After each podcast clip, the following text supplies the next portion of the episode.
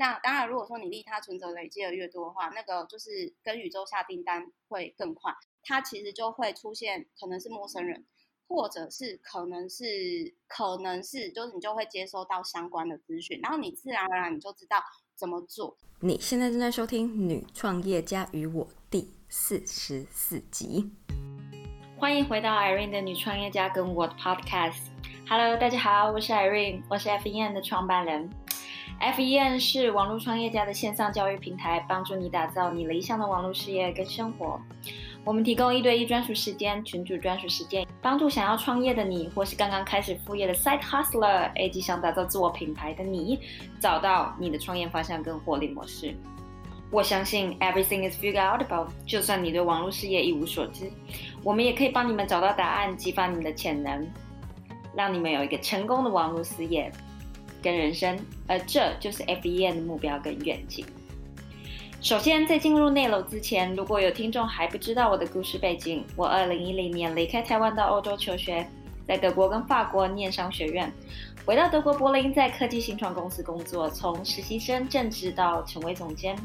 二零一三年，我开始在部落格以及各大媒体《女人迷》、《换日线》、《天下杂志》以及酷青，写下我的欧洲生活跟自我成长，以及创业相关的内容。二零一五年，我决定离职，在柏林创业，经历过失败，现在终于成功拥有自己的网络事业。虽然人在欧洲创业，但一直希望可以成立一个帮助到我们社群里人的网络事业。曾经我也跟你一样，对自己的方向很疑惑，但是在经过一段摸索，终于开始了 FEM。这中间还有很多大大小小的故事，跟犯过的错，以及学到的经验。之后在后面的集数，以及我们的每周固定星期一。的 Facebook 群组线上直播时间跟大家分享，所以还没加入我们 Facebook 免费私密群组的人，别忘了到 Facebook 搜寻 Female Entrepreneur and Me 女创业家跟我，并且按照规定填表加入。我在 Facebook 群组上面等你发问。说到自媒体的大前辈，你也许会知道他是谁，他是许伟正 Meta 一书一观点的直播主。在大学毕业之后呢，他打工存下二十万，环游世界五大洲，拥有过上百场演讲机会。在二零一六年登上 Tate 舞台，主讲自媒体重新定义人生，并在自媒体界拥有超过一万小时的实作经历，打造他独一无二的人生观与生活态度，并且出版过两本非常受欢迎的书。自媒体百万获利法则三三三三三，以及最新一本利他存折。今天我们请到他来上我们的节目，跟女创业家们聊聊他的书、他的人生观点，以及他的自媒体品牌跟他的 online business。让我们欢迎今天的来宾 Meta。Hello Meta，欢迎来到女创业家与我。今天非常高兴可以请到你来。嗯，可以跟听众自我介绍一下，你是谁啊？你的故事。嗨，大家好，我是利他存折与自媒体百万获利法则的作家 Meta。那我的中文名称呢叫徐维珍。那关于我呢的自我介绍，我都会开玩笑说啊，其实你只要打自媒体百万获利法则，或者是利他存折，就是利益他人的存折。那博客来上面都会有关于啊，我当初怎么去博客来啊，那如何自媒体百万啊，或者是如何开公司创业这些。经历这样子，就我都会开玩笑说，哦，你可以自己查这样子。那嗯，因为你的故事真的很多很有趣。不过我们从你的第一本书开始好了。你的第一本书三三三三 自媒体获利法则，你是怎么悟出这个法则的？好，我先讲一下好了。其实我之前我并没有想过要出书。那当初第一本书呢，会因缘际会，就是意外的成为作家哦，是因为艾瑞，你知道有一本书叫《最贫困女子》吗？是中文的吗？对，中文的，中文的可能就不知道。因为我 FB 有蓝勾勾以后嘛，那我其实，在当时我都会去分享我实做过的书籍。但是最贫困女子那一本比较特别的是，它是一本新书，就是社会阶层某些来说是一个。现实的议题，嗯，对。那我那个时候其实我就 FB 蓝勾勾直播的时候，其实那一集直播蛮呛的，因为我那天就喝一点小酒，然后我还边录边哭。我就因为我就在讲那个个案的时候，其实我是很难过的。我就在想，我就说啊，如果可以的话，我真的希望说可以用一些什么样的方式，然后看能不能帮助一些人，因为我我觉得有些阶层的人，特别是女生，因为我觉得女生相较于就是男生，他会更不知道怎么去求助，或者是说就是寻求资源。比如说最近，因为艾瑞你在德国，你可能不知道最近新北市卫生局的那个社会新闻，就是有女生会那种长照室，那因为呢就是。职权不对等的关系，总之他就是呃很遗憾的就离离开人世了这样子，因为他就有点用这样的方式，然后来表达对于社会上的一些不公平的抗议。那我那个时候其实类这本书其实都是算是比较沉重一点，就是说他会讲一些他真实存在的世界，可是可能你我。的同温层是不可能会知道的事情，所以那个时候，其实我在看这本书的时候，我其实是我很难过，因为我不喜欢这种无助感，但是我又不知道说我可以实际上就是帮这群女生做什么，因为可能我们最多就只能捐给相关的基金会嘛，但是我们实际上可能我们同温层，我们根本不可能去接触他。那这些人不是他们不努力，而是他们可能没有机会。其实我觉得捐钱可能。就是给他们钱，其实没有那么直接的用。你要教他们怎么用，不同的人拿到钱的用法完完全全不一样。所以重点应该是教育，跟他们说，其实应该是有这个资源，然后有这个机会，你只是要知道怎么抓住它，怎么把握它。单纯就是给钱，可能不会有这么有效这样子。对。对，所以那个时候其实我其实是因为我觉得每一本书都可以解决某个人的卡观点嘛，然后我觉得我会持续分享书，是因为我觉得资讯应该要留到需要的人身边。可是当时我真的不知道该怎么样，就是说去，因为看完很沉重，然后我就会去思考说，好吧，除了捐钱之外，我有没有办法可以做其他事情？然后所以那个时候我在讲这个直播的时候，因为我自己也是女生，所以我就我就会说我我的那种。状态真的不是可怜对方，我是真的是想说，好，虽然我不是这个阶级的这个圈子，但我有没有办法为这个领域的人做什么？但我不知道，所以呢，我在当时我在那一集直播，我就说，那如果说大家听完有什么想法，或者是我们可以开始做什么的话，就或许我们可以一起交流。然后结果很神奇的是，我没有想到。做那一本书的编辑，他后来去了源流集团，就是台湾算是蛮大间的出版集团。然后他其实就找我，他就说那一本书其实是他做的。然后他说他有很认真的去听完其他的说书的频道，或者是有分享这一本书的人。然后呢，他说他最喜欢我的分享。因为他说，他说 Meta，你真的不是为了说而说，就是我在看到你的分享，我知道你完全看过那那些书，而且你内化，而且我可以感受到，就是你真的不是只是，就是因为有些人他可能只是说，哦，这是他的例行公事啊，或者是什么的，他就说他真的很喜欢，所以他想要找我出书，然后我就想说，哦，好，那我我可以写什么？结果我我觉得我那个第一本书的编辑啊，我觉得他的切入点很厉害，因为因为我那时候我是觉得。其实一直以来，很多人会去找我演讲，或者是说，可能比如说，包含我去 TEDx 的分享啊，或者是说，哦，可能去，比如说最近我去雄狮集团那种企业内部分享嘛，那其实就是很多东西我都觉得说啊，这个还好，因为我自己知道我的同温层当中比我厉害的人很多，然后又。比我低调的也很多，因为我有时候常会发绯闻。那我就问他说：“你觉得我有什么好写的？”啊因为我是希望我的文字跟语言可以成为对大家有至少有些灵感嘛。那我的那个第一本书的编辑就说：“Meta，你知道吗？你只有狼狗狗。”可是呢，就是你也没有粉丝团，在当时啊，然后我也没有像现在有这个频道，我什么都没有。然后他就说，可是你的订阅服务呢，居然可以在那个，就是在当时我书里面也有写，就是在那个邀约的平台上就前十名。可是那个前十名跟我同样前十名，大家都是那种呃几十万粉丝或百万粉丝的那种很红很红的 YouTuber。所以他们就，他就我的那个编辑，他其实就跟我讲说，这个其实就可以写。因为很多就是你完全看起来是没有粉丝的状态，但是问题是呢，你的变现率超过很多，他是你好几倍粉丝的那种，maybe 你说 KOL 或者是网红，他就说这个其实是可以写，而且我想应该是很多人会很好奇的地方，所以其实那个时候是因为这样子，然后才开始，而且我其实觉得说。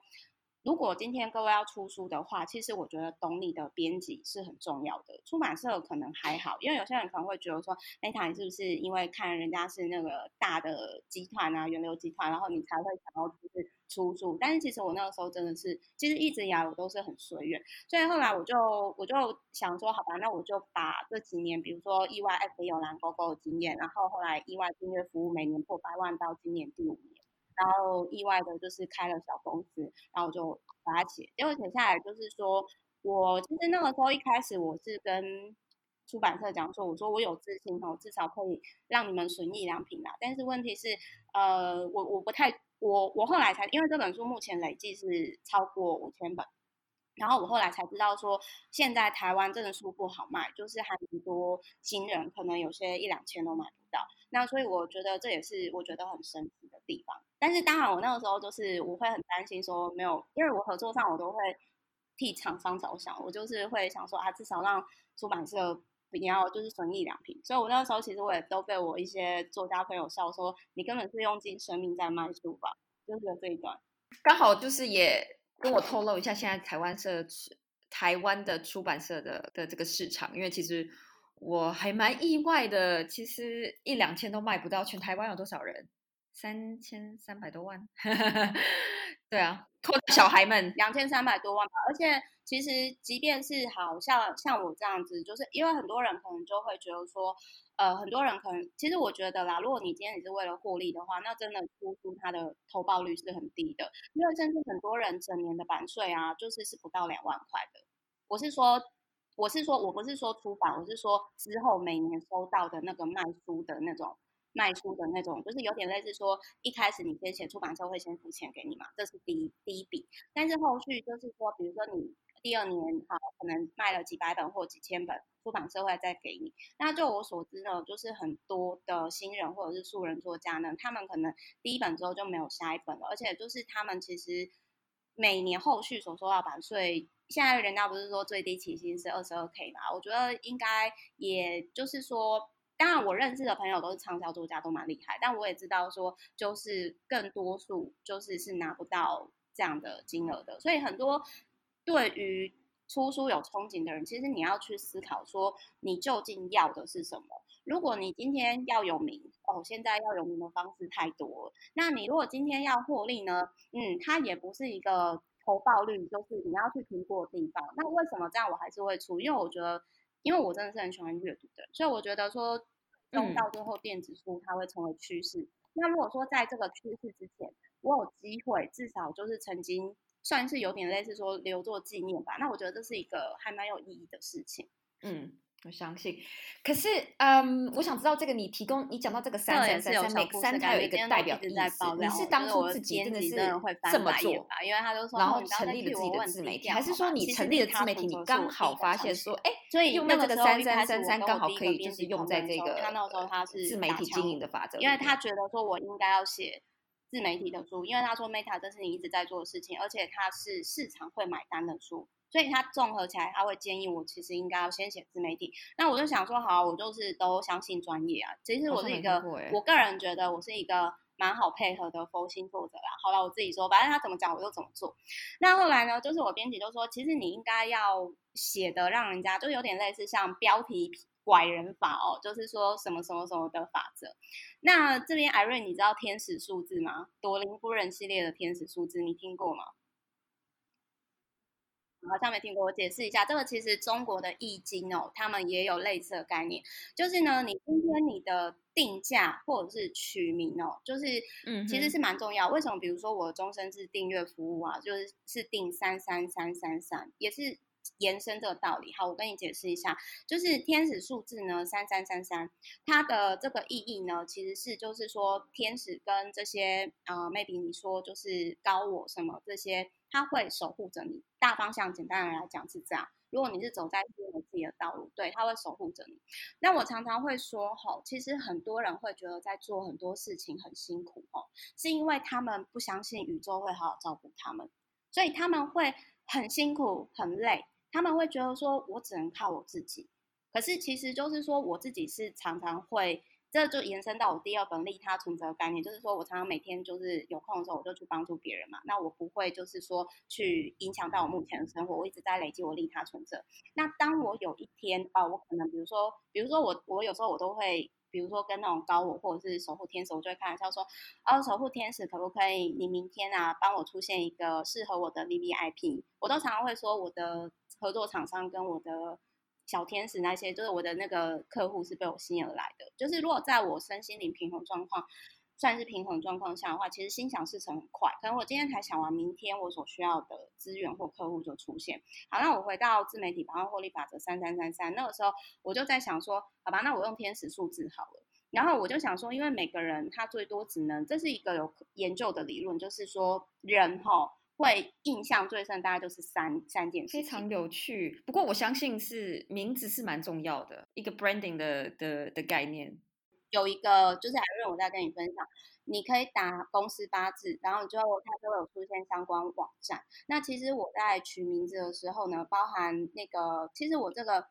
Meta，当初我一开始是，我是就是那个时候就突然有一个直觉说要用这个名字，因为我以前不是这个名字。然后后来我西班牙朋友就跟我说，哎，你知道 Meta 是心想事成的意思吗？然后那个时候我我真的不知道。然后我就想说，好，那 Meta 呢？我如果 Meta 嘛，就是梅花的梅，然后蛋挞塔，我要我要改成中文名字，我要怎么取？那我就想说，好，那我就算八字好，我就是用这个取。但是这个其实就是。信者恒信啊，哎，那个 Irene 的节目是很理理智的，我们这边只是分享个人的私底下的那个生活小习惯。因为像 Irene，你可能很难想象哦，我是天天会看农民历的人。我我我相信，因为我们上次聊的时候，我觉得你就已经调到，就有聊到这什么八字易经啊这些东西，所以我相信你是会看农民历的人，我相信。哦，这边结合易经哦，我再跟你分享，就是说。像有易经，呃，我有一个朋友，他很相信易经，他就说他很认同我这种讲法。他说呢，人家养成习惯都是二十一天，可是他在设计线上课程的时候，他是设计三十三天，也一样，也是就是说，类似易经的说法呢，其实他就是这样的设计，就是可以让这个不论是学员哦，或者是财财源，就是他可以源源的滚动，就是生生不息的概念。但是我觉得这种东西哈，就是。适当就好。那因为你刚刚就已经提到你第二本书《利他存折》，我还蛮疑惑的，这个“利他存折”这词是你发明的吗？是我那个时候直接就是，其实我我觉得哦，我这边先收回来。我其实很少会用那种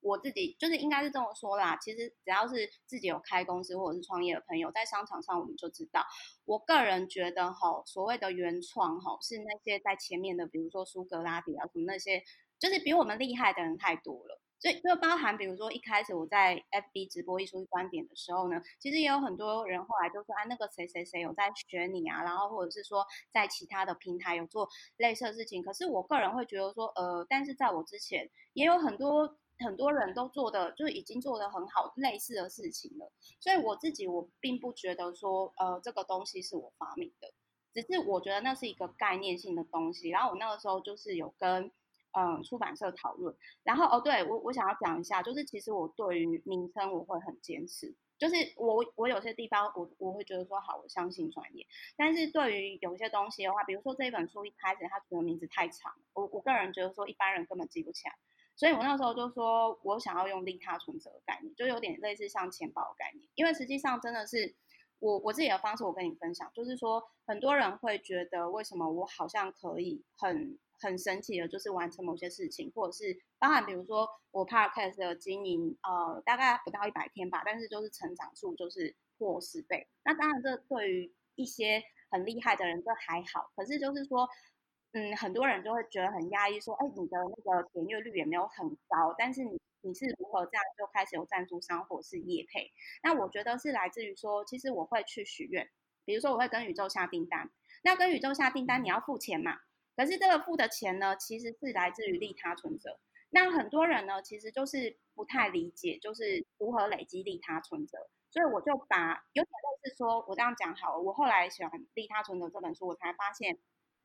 了凡四训跟老子都有讲过类似的概念，就是其实有很多啦，包含佛家什么的。但是大道至简嘛，真理是很简单的，可是每个人的过程是不同的。所以我不会说这个是我发明的，但是我会说这个是我在呃日行上的过程当中我自己的过程，然后我跟大家分享，因为我知道很多人帮助别人之后还一肚子气，或者是帮助别人之后就觉得说为什么我好人没好报，好人没好命，然后或者是说呃为什么就是我帮助别人却帮不了自己这样子的那种，我都经历过。OK，嗯，因为我其实第一次看到利他存的这个单就单字的时候，单词的时候，我想说，嗯，我好像没看过这个词，真的存折当然有啦，但利他存折就这四个字放在一起，好像就是没没没听过没看过。那当然我可以猜到这是什么意思，就是因为不好不难猜嘛，利他然后存折，对。但是我就想说，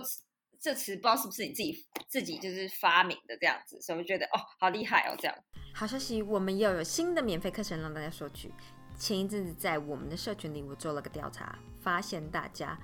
都有一个梦，想要开始自己的网络品牌跟事业，但是却因为很多的原因，都是停留在点子的阶段，或是连点子都还没有。女创业家与我一直都希望可以帮助大家完成创业的梦想，所以我设计了一堂免费课程，Clarify Your Idea，让你不再只是在原地踏步。想要索取这个课程很简单，只要利用连接索取。并且留下你的姓名跟电子信箱，然后再到我们的音频节目 iTune 上面留言跟评分，那么我们就会在这课程在一天之内寄到你的信箱。这是我们未来课程 Ten Idea into Profit 的第一个章节，Clarify your idea，厘清你的点子。我们非常期待在免费课程里见到你。这是我们未来课程 Ten Idea into Profit 的第一个章节。Clarify your idea，厘清你的点子。这个章节会教你怎么把你可能有的点子，或者是连点子都还没有的你，去找到你自己的点子，并且去验证这是不是一个可行的 business idea。我们非常期待在免费课程里见到你。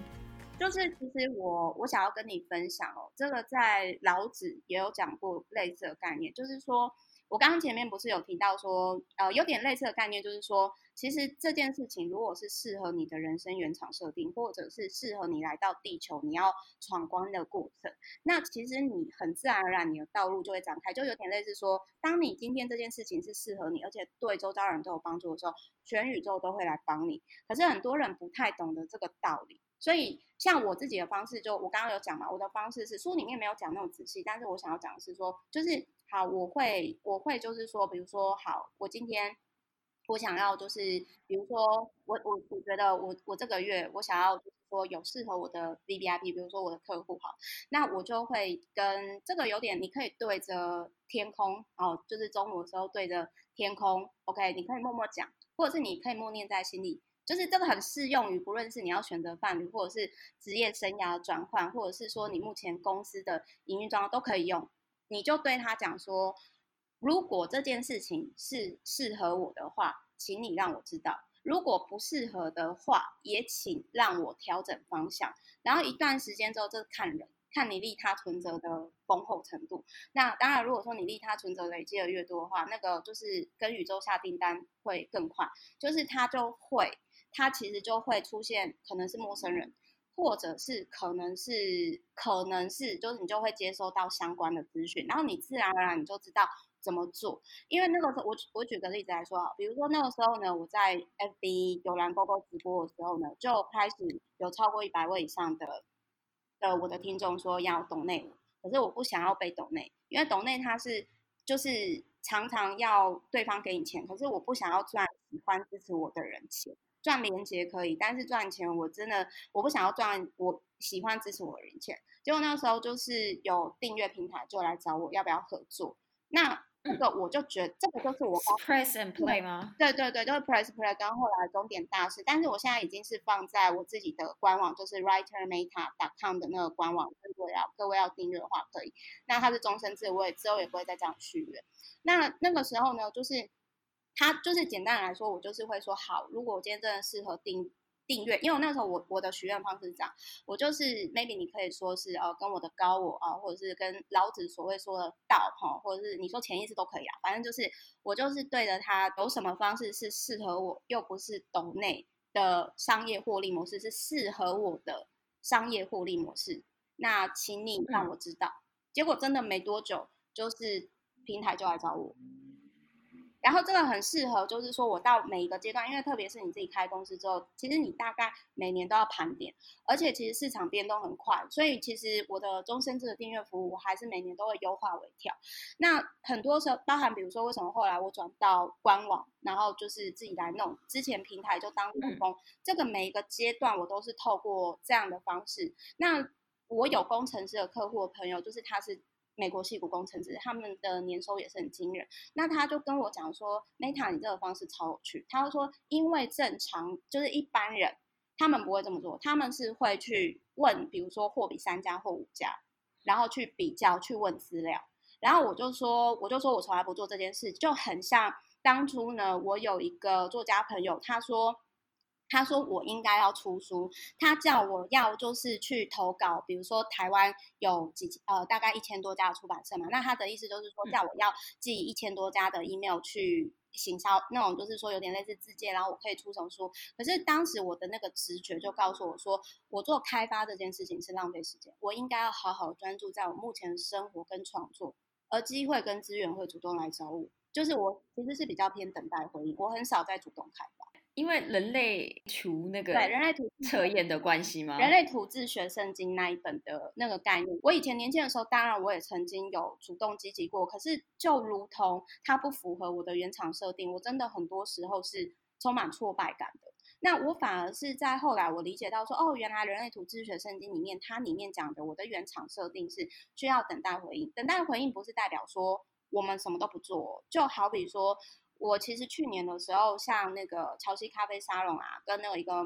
布斯子超哥，他其实就他们就有建议我可以开始在 Anchor 上面经营。那可是那个时候我没什么动力，然后我就想说，哦，好啊，没有关系，就是我我可能就先做好我其他的 project。但是我到今年的时候，因为就很神奇的，就适合我的剪片师啊，然后还有我就突然有灵感了，然后我就开始等于说密集的，就是这一百天内，然后我就很 focus on 在这一块。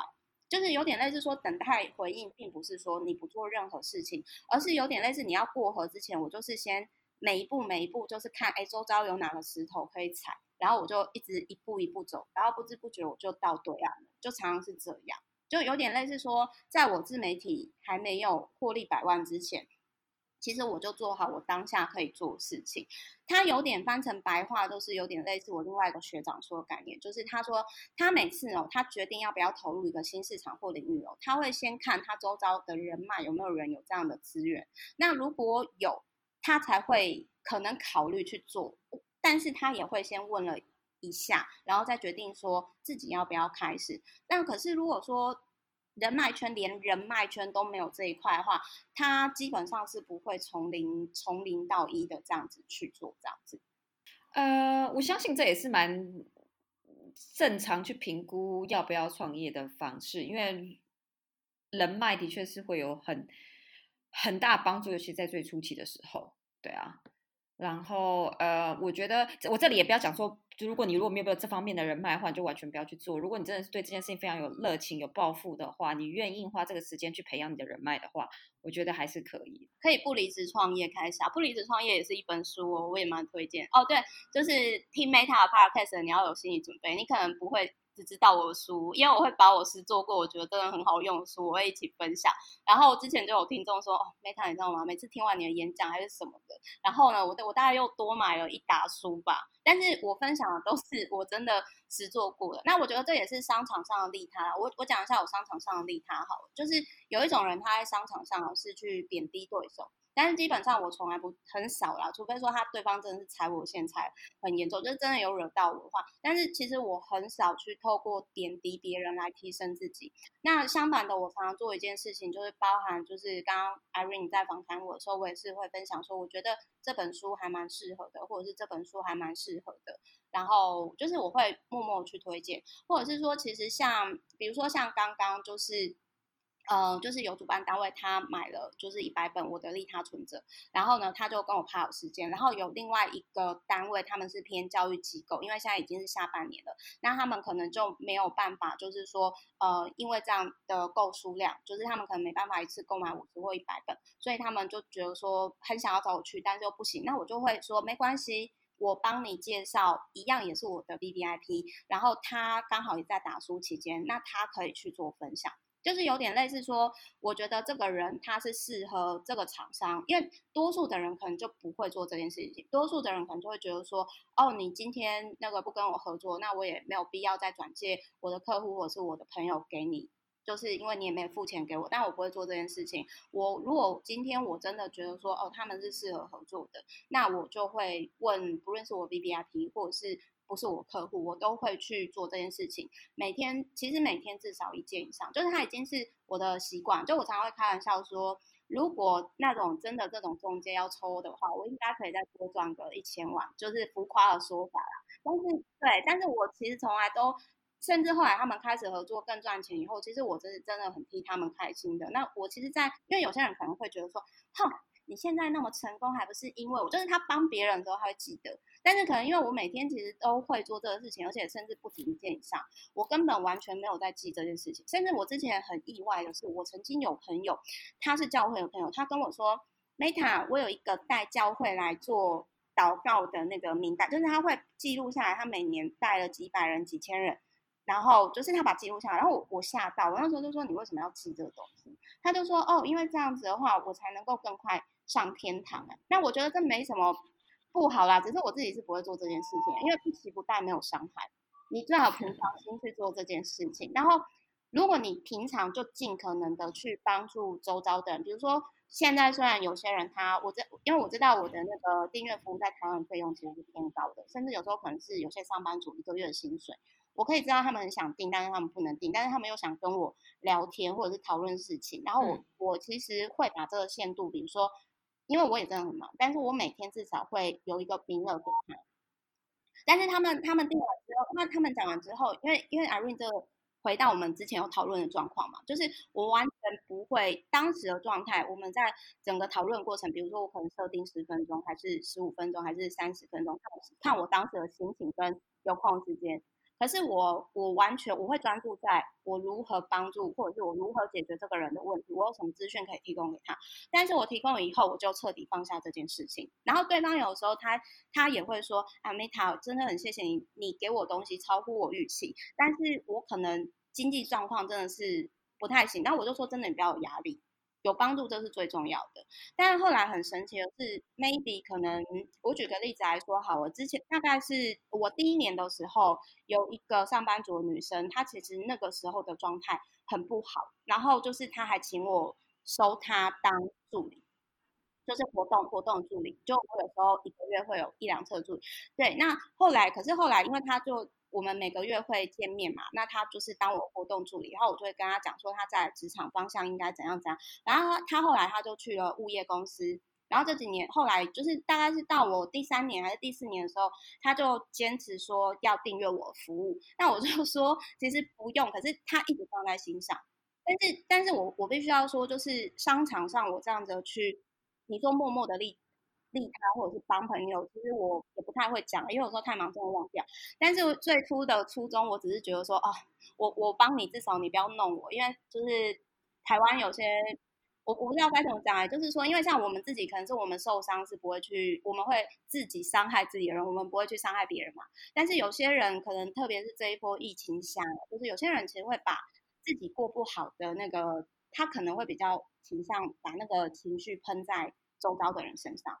所以才会有这么多对网络酸民什么。那我可以理解每个人都会有情绪，可是其实你如果长时间都是一直抱怨，或者是一直可能是负面的状态，那个对于解决你目前的问题毫无意义。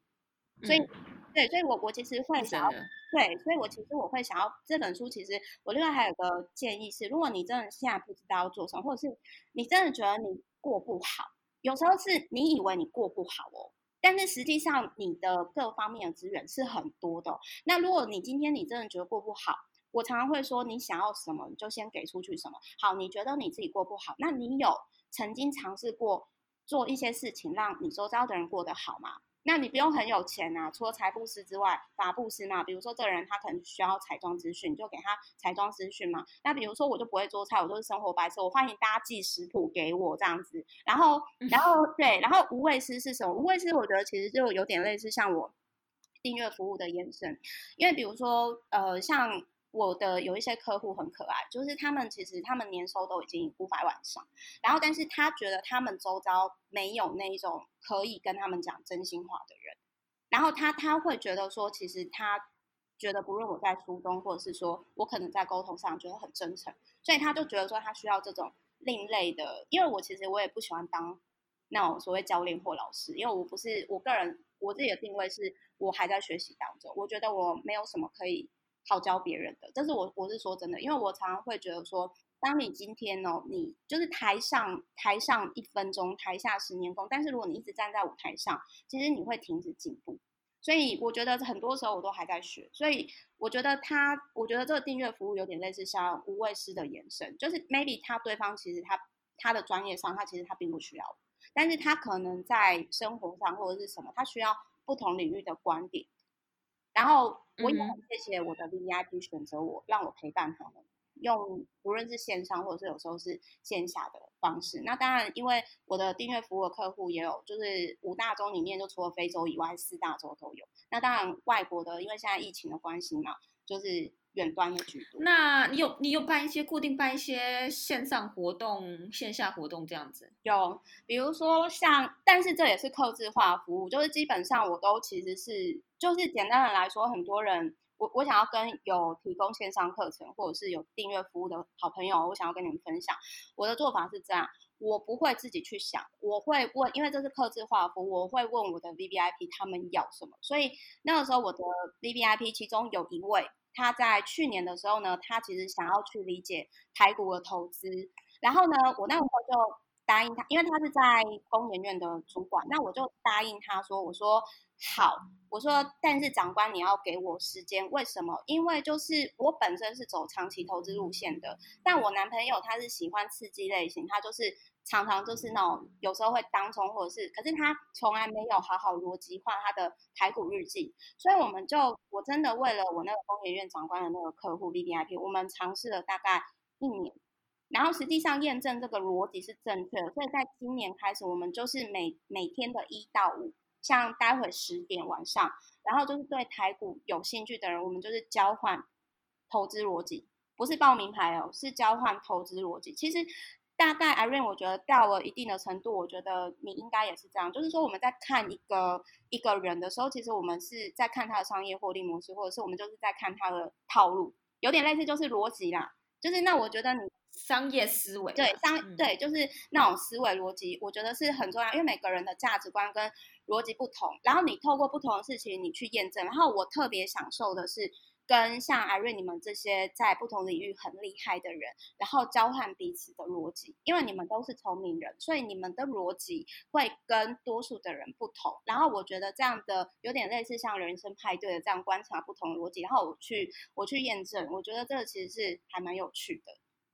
然后所以这个是一到五，然后就是我男我男朋然后我男朋友也很开心，说他终于可以，因为说实话他在。这之前，他投资还没办法，就是他其实一开始是不离职创业，然后尝试一边投资，可是那个时候他还没办法，就是脱离公务员的身份。但是到现在，他已经靠投资就可以生活，虽然也不是说到花很多钱啊，因为我们都不是物欲很高的人，可是他也会很开心，说哦，他终于能够帮我创业。就是等于说帮我一点忙，然后还有就是说他在跟别人交流的时候呢，他也可以跟那些戏骨或者是 Google 那些工程师交流投资逻辑，那他觉得他进步更快。那我觉得这不是三赢吗？我其实提供了 V V I P 的客制化服务，然后呢，我男朋友他的他也觉得他有帮到我公司的忙，然后呢，同时呢，他又可以去强化自己的投资逻辑，那我觉得这就是三赢。那只要商场上只要是三赢或者是双赢的事情，基本上我都会先为合作方着想，就是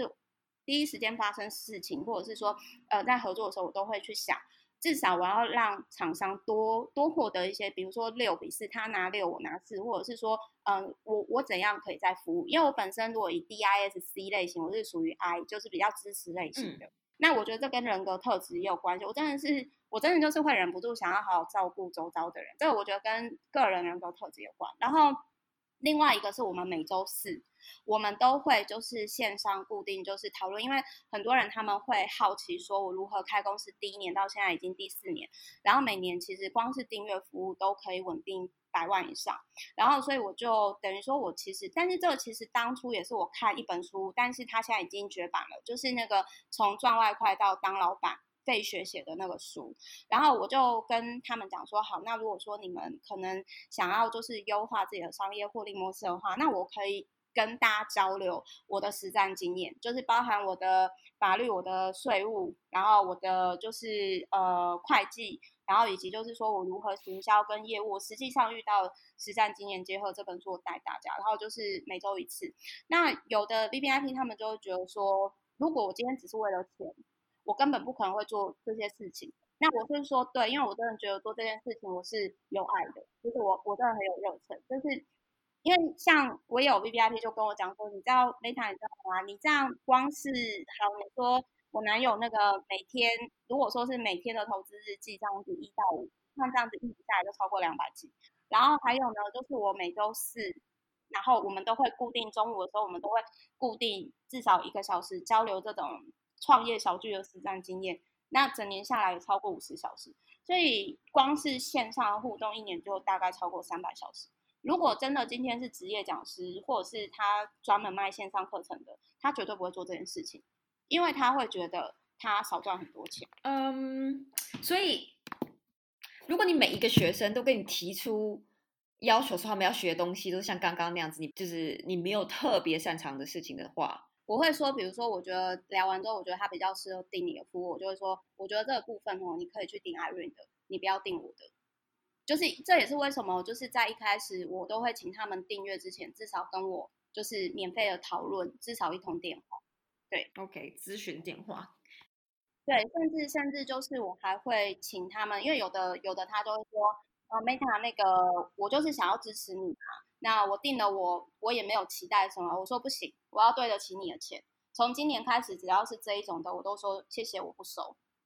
但但是但是，即使这样，还是每年还是破百万啊。因为像比如说，我在现在今年七月的时候就已经破百万，就也没有因为这一波疫情而被影响。嗯，不过我觉得有趣的是，你选择终身制，而非像是 Price Play 他们是订每月订阅制的嘛？因为我就不想要赚，我刚刚其实前面也有讲了，就是我不想要赚喜欢我的人、支持我的人钱，就是每个月、每年这样子，我觉得我其实不太喜欢。那当然是因为我本业包含投资什么的，其实我在三十岁之前，我现在奔三了啦，但是我在三十岁之前，就是最低限度的财务自由，我就已经达到。但是这样对我很多老板朋友来讲，那很少，他们都觉得我太废了，因为他们都会觉得说，啊，你应该要再扩大，你要再更努力呀，什么什么。可是那不是我想要的。对，男生就是 you know，我觉得台湾很多男生都不会生，也没有。我觉得其实也不是男生，我觉得就是他们没有没有去，他们可能选择的这个世界的主流的价值观，呃，为自己的价值观，而没有去思考过，其实这是不是他自己想要的。那我觉得，尤其在上一代的，这是非常非常明显。那我觉得我们这一代可能很多人开始就是会有这样的想法，就是去去，然后我再加上我觉得亚洲的教育也是啊，他们不会鼓励你去做自己的做思考嘛，嗯，就是答案就是填一填填一填，然后背一背背一背，嗯，都不会让你做太深入的思考。所以我觉得很多人可能就会用一些别人或者社会上。大部分人用的价值观来来来定定义，我觉得我也不是那种就是呃会需要呃就是物欲很高，然后会需要就是拥有很多东西，然后才可以满足，因为我觉得有太多事情可以满足我啦。我都开玩笑说我赚的是连接，因为我也知道很多想要跟我聊天的人，其实他们会担心占用到我太多的时间，是因为今天这个人他都已经愿意花这个钱。代表他有一定的程度重视你，就是我常常会开玩笑说，哦，新台币是真爱，所以如果你真的爱 Irene 的话，不要说说，赶快 donate 他哈，赶快赞助他。然后呢，我就会常常会说，呃，他其实是某一个程度的过滤。那如果你今天在一开始我们还没有那么熟的时候，你都敢信任我，那我绝对会对得起你的钱。那所以我常常会跟就是我目前已经超过五百多位 V V I P，他们有些是各行各业老板，我都会跟他们讲说，如果没有其他商业合作啊，没有必要的话，我觉得就不用再续约。但是还是有一些我真的很谢谢我的压力，就是他会想要再继续续约，我都直接说不用。我我我都会跟他们说，我如果真的过不下去，我一定会讲。但是目前还行，谢谢。我这边要爆料，我真的还有个缺点，然后我都被那些我的老板朋友 V V I P 嘛，因为我常常是比如说好，这个订阅服务已经破百万，比如说今年七月就已经达标嘛，然后我就我就会开始去忙其他事，因为我每年至少会尝试一个平台，比如说今年我就是 Podcast，就是我会每年至少一个，但是那个平台的获利不见得很多。或有的平台获利模式会起来，但是有的获利模式呢不会起来。但是我每年就是至少我会开发一个，然后这样的习惯呢，就是从我大学毕业到现在，就是已经快十年了。就是等于说有点类似说开发一个网络获利模式这样，但是不是每年都会起来，就是也有做不起来的。哎，我觉得这还不错。我觉得这这个嗯，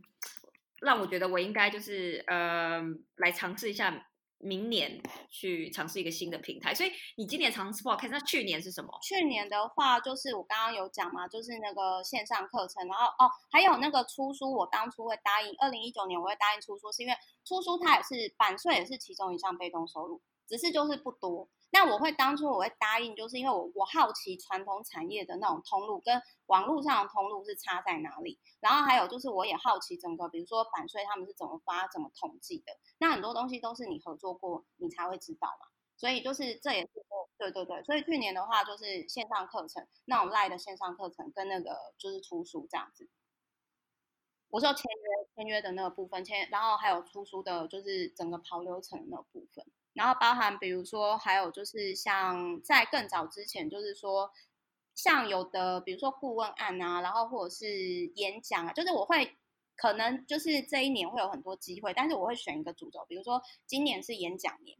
然后我就好演讲，我就我就都接。但是现在现在演讲的话，其实我会结合大书，就是我可能会跟主办单位说，你大概一次团购五十本以上，那我就我就去，就就这么简单。但是我其实就是说，呃，就是因为我也不是那，因为可能有些他们会说，哦，要给演讲车马费，可是其实我不要这个，所以我我就会直接就是说，呃，演讲它是结合就是我的书，那因为这样子对出版社也好嘛。嗯，我觉得是啊，是啊，是啊。那你现在就是因为我看你 podcast 经营的非常快，你已经有超多超多集的了，那你现在搞清楚要怎么运用这个平台来获利了吗？目前的话，就是因为已经有赞助厂商，然后还有就是说那个算是就是，其实我觉得哈，Podcast 你要获利，主要是你要找到长期。我也这么觉得，这是我自己个人，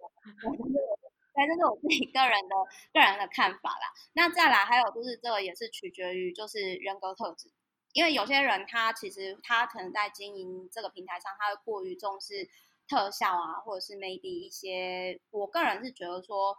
重要的是你想要让听到你的人获得什么这样子。那我我自己一直以来我在各平台，我的初衷都很简单，因为我是做的书，我真的是做过。那我觉得这本书可以解决什么样的人人生的哪一个关卡，我只要持续做这件事情就好了。我的原厂设定就是这样，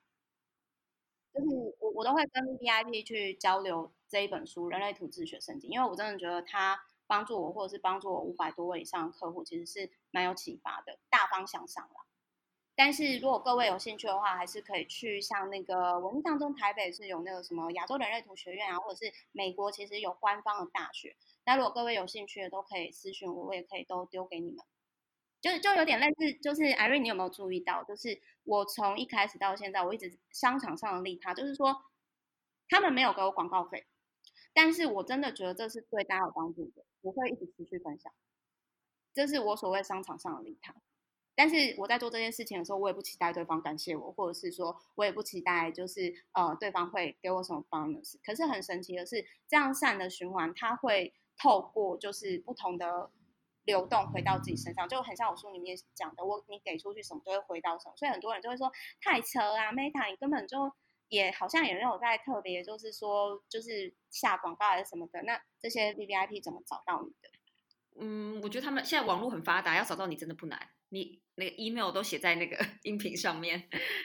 对对哦对，还有 podcast 经营上的话，其实应该是说，我我刚刚有讲嘛，我说我觉得 podcast 最主要，当然有些人是业配，可是我个人觉得，这是我个人觉得我的观察，但不代表绝对正确。我个人是觉得说，是你要找到长期的赞助商。那么，哇，我发现我们其实还没有问问题，你就已经就是都把答就答案都已经讲了，我也不用问了，这样。好，不过呢，我们我们没有先 run 哦，我跟 Irene 就很有默契的，就那个到现在哦，他真的很用心，我真的是第一次看到他在开始之前有先打来问过我，我们那一次也是聊很久，所以真的各位就是可以考虑 Irene 的赞助或者是那个订阅服务，但是你感觉就是就是很认真的人，就不会像我一样冷稍微。这真的是人设的问题。我们频道都有一个反客为主的环节，然后你有什么问题想要问我吗？可以是搞笑，真的，大家都问很问真问认真问题，我想说，哎，问一些搞笑的嘛，可能是一个专业形象的呈现。然后，呃，但其实私底下大家都知道，其实我是一个非常爱开玩笑的人。Irene 怎么办？我还是想要问你，就是说你时间管理怎么做？好震惊的问题，但我真的很想问。就是其实我还是会，特别是女，或者是说，其实因为在这之前我不是那么认识你嘛，那我其实我会好奇说，你怎么会做这一系列的频道？因为说实话，我自己是属于比较。随性的人，所以我我知道要做这种访谈节目，哦，你要配合对方，你要跟对方预约时间，你要拟好访纲，这真的很不容易耶。那你怎么会当初想要花这个时间，然后去做这件事情？这是真的很不简单。当然，当然我知道有很多 podcast 在做，但是女生你又访问女生开公司的，啊，这个其实我觉得这个小众领域，我觉得蛮不简单的。所以你都是用哪一个？因为我自己是用 Google 日历记录，但是它其实没有到那么好用。嗯，首先就是大家都会误会说女创业家与我是指我的那个 guest 都是女创业家，其实是指我的 target audience，我的 TA 是女创业家。我的频道是一个创业教育频道，希望可以提供给想要创业的人一些新知。那因为我。大家也知道我是有在做呃创业教练服务的，那所以这是一个非常好的结合。那大家可以听到我平常是怎么样讲话啊，所以我才会一开始选择做 podcast。那那我觉得就是采访啊，然后时间管理啊这些啊，嗯，我我个人每次都是跟我的学生说，其实不是时间管理，而是目标管理。你怎么决定什么事情是你的 priority？然后你要花多少时间在这件事情上面？然后你要怎么样摒除就是其他的杂讯，专心的在做这件事情？然后可以让他更快速的去完成，所以我会跟他们讲说，我会叫他们要追踪他们的呃时间，就是他们比如说花任务，在这个任务上面要花到多少时间，我会要他们要一定要学习怎么用专案管理的软体。我我其实有一系列的，然后再加上我现在有团队，所以我其实是有一系列。我是从 Trello 是专案管理，那 Google Calendar 是用来 block 我的时间，就是哎我什么时间什么什么时间是用，就是在做什么事情，所以就是。这段时间我就不会安排其他的 meeting，我也不会去看手机，我也不会回复讯息，这样子。团队的那个呃沟通我会用 Slack，因为我知道台湾人喜欢用 Line 啊，用一些呃很不不是很专业，就是一些私人的那种 chat，然后他们在工作上面其实不是很好用。这些都是嗯我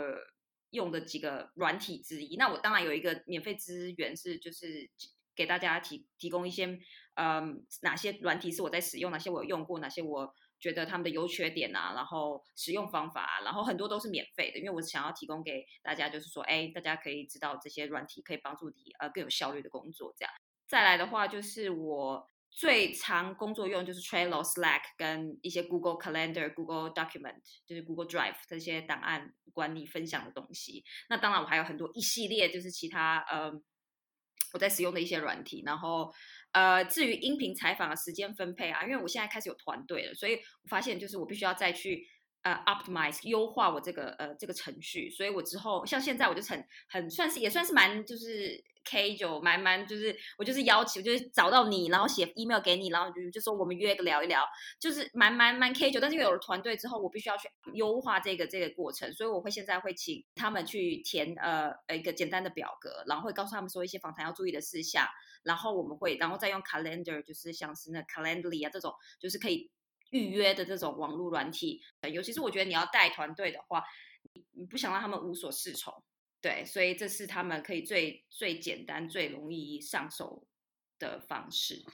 我常常会开玩笑说啊，如果你要害一个人啊，你就叫他去开公司啊，或者是经营自媒体啊，因为这真的不是每个人都做起来。我举例来说，比如说这一波疫情嘛，像我昨天我就是我有一个也是女生的朋友，然后她大概公司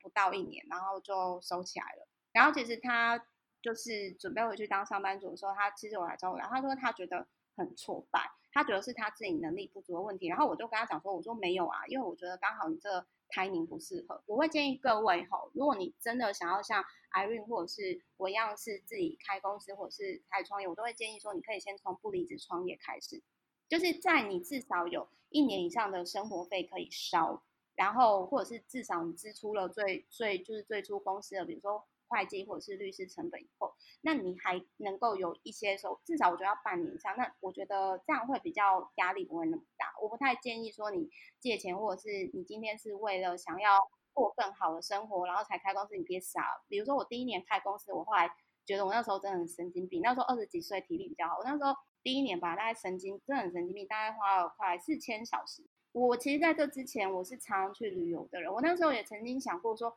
哇我为什么要把我自己的生活搞得这么没品质？但是因为是自己选的，我就想说，好，我至少要验证这个商业获利模式可不可以撑过三年。如果你要担心生计的时候，你就没有心情去想你的 business，你就会进入一个生存者模式，你就永远没有心思去经营，就是去 grow 你的 business。所以你千万不要让自己去去进入那个生存者模式。不管你是打工啊，或者是做其他事，如果你不想要再做办公室的话，我也曾经进入过生存者模式，然后我知道。你没有办法，因为你就在担心生计的时候，你是不可能有机会去想怎么去更好的经营你的公司，怎么去扩大你的公司之类的。这这是一件非常重要事情，所以我的呃学生我一都会提醒他们千万不要。所以不管他们有什么样其他方式，也不一定要在公司。他们有些可以，我说你你既然有这样技能，你可以出去接案钱，就是不需要一定要。因为我最一开始也是先接案，就是成为行销顾问、商业发展相关的顾问这样子，然后。嗯，所以我并不需要那么快的开始担心钱这样子，但是在我找到接案之前，我其实有八九个月是没有收入的。然后在德国生，对，在德国生活，对，在德国生活生活费很高。但我不是那时候不是做媒，我那时候不做自媒体，我那时候是做科技公司，就是。对，所以是要嗯跟投资人就是 raise funding 的那种，然后就就是你做个科技产品又要很久，然后你又没有做出来之前，你没有办法去跟投资人 pitch，所以那时候就是嗯我八九月大概没有没有没有收入，然后存的款存的钱那也花光啦，然后再加上德国这边的那个生活费加上健保很贵，因为健保可能一个月就台币两万多块，对，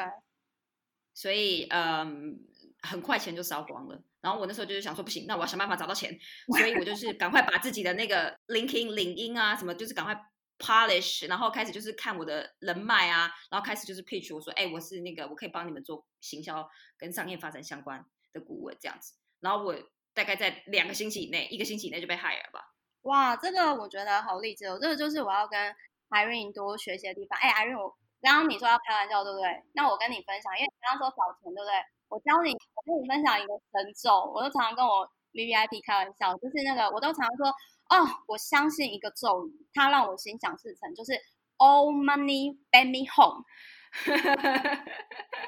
很好笑。这这我觉得就祝福各位听到这个音频的都是 All money bring me home 这样。哎，这真是个好咒语，大家就是宇宙下订单的时候也用一下这样子。所以梅塔，你大家怎么在网上找到你呢？私讯我 FB 好。如果你喜欢我们今天这集，不要忘了到 iTune 去帮我们打新评分。你的鼓励就是我的进步的来源。那么你的鼓励或是你的建议，我也都会收到，也会在我们的音频节目做改进。当然，如果你也想要你的非常棘手的问题被回答的话，那不要忘了到我们提问箱去写下你的问题。那你会在我们的啊 description 里面看到我们提问箱的连接。当然我也非常欢迎你追踪我们的 ig at female entrepreneur me 然后你可以做荧幕截图发送到我们的 ig 或者是你也可以把你的